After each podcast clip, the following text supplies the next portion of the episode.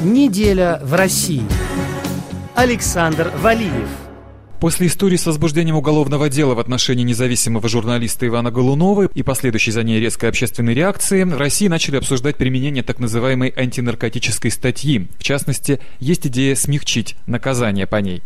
Спикер Госдумы Вячеслав Володин пообещал провести анализ правоприменительной практики по статье 228 Уголовного кодекса. До этого в Думе звучали предложения смягчить данную статью, а Верховный суд России и МВД поддержали подготовленный в Госдуме законопроект о смягчении наказания за хранение наркотиков без цели сбыта. Об этом депутат Николай Брыкин рассказал РИА Новости. В частности, предлагается снизить уголовную ответственность по данной статье с 10 до 5 лет максимум. В Пскове в данный момент идет расследование уголовного дела по той же 228 статье Уголовного кодекса. Двух политических активистов, супругов Артема и Лию Милушкиных, обвиняют в сбытии наркотиков в крупном размере. Артем уже почти полгода сидит в СИЗО, Лия под домашним арестом. В городе эта пара хорошо известна. Лия была координатором местного отделения «Открытой России», а Артем – участник оппозиционных и протестных акций. 4 ноября 2018 года он выступил организатором митинга против коррупции и полицейского произвола. В тот день его задержали полицейские и, по его словам, угрожали, что в следующий раз найдут у него 10 граммов на кармане. Говорит адвокат Артема Милушкина Владимир Данилов. С учетом дела Голунова все подобные дела по 228 со сбытом стали более актуальны, а когда имеется политическая какая-то составляющая таких дел, то это, безусловно, дополнительно вызывает интерес. Я, конечно, рад, что такой интерес есть и к делу Артема Илея Милушкиных. Безусловно, проблема 228, она не только Москвы, не только Пскова. Это проблема всей страны, когда фактически достаточно какого-то шаблонного набора полицейских действий без возможности объективной проверки этих доказательств в суде, чтобы человека осудить. И фактически можно осудить любого человека, по данной статье. А когда привлекают не каких-то действительно сбытчиков, барыг, а привлекают в нашем случае политических активистов, у которых явный конфликт возникает в нашем случае у Артема это с правоохранительными органами за то, что он организовывал, участвовал в политических акциях, митингах и после этого его привлекают за сбыт наркотических или психотропных веществ, что это само по себе вызывает очень много вопросов. Когда защите в суд при избрании меры пресечения предъявляются оперативные материалы, свидетелями являются сотрудники полиции, их агенты и понятые, которые есть подозрение, что тоже уже не первый раз участвуют в подобных мероприятиях. И тоже, ну, это мое предположение, хотя оно основано на практике, что тоже являются лицами, которые сотрудничают с полицейскими. Круг доказательств – это только то, что полиция представляет нам. И понятно, что в таких случаях бывает конкретно представляется то, что нужно, и как нужно. То есть засекреченный свидетель, он же закупщик, освобождается от перекрестного допроса в суде, от неудобных вопросов.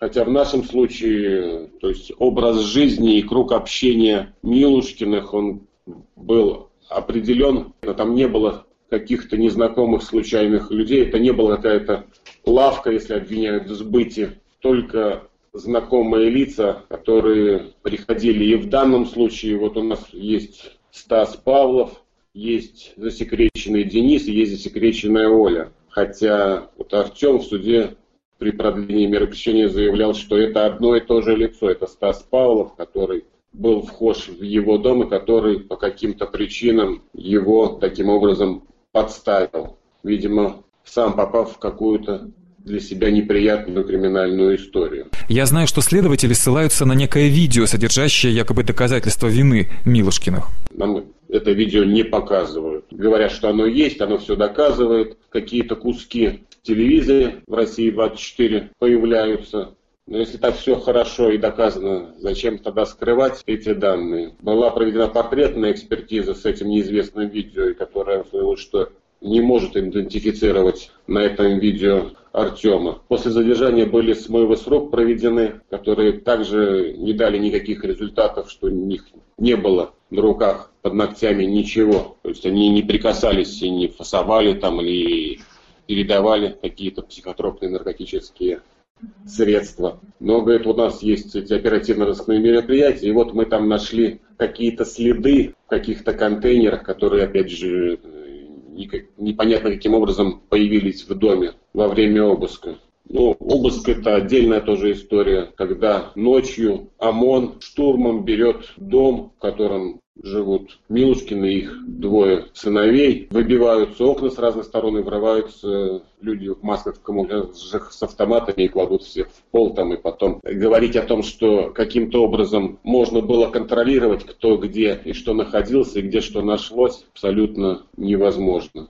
Экспертиза на употребление наркотиков проводилась? Они не принимали наркотики, никаких данных по этому поводу не установлено. Проводилась, соответственно, по такой категории дел и экспертиза наркологическая, соответственно, они не употребляют наркотики и не употребляли и не нуждаются в лечении. Никоим образом не причастны и в этом случае к наркотикам. Использовать статью 228 в репрессивных целях для того, чтобы расправиться с неугодными, очень легко и удобно, считает юрист Ассоциации Агора Дмитрий Герасимов фальсифицировать доказательства по этой статье очень элементарно просто. То есть подбросить человеку какие-либо э, наркотики или иные психотропные вещества, в принципе, заинтересованным в этом сотрудникам полиции не составляет никакой сложности.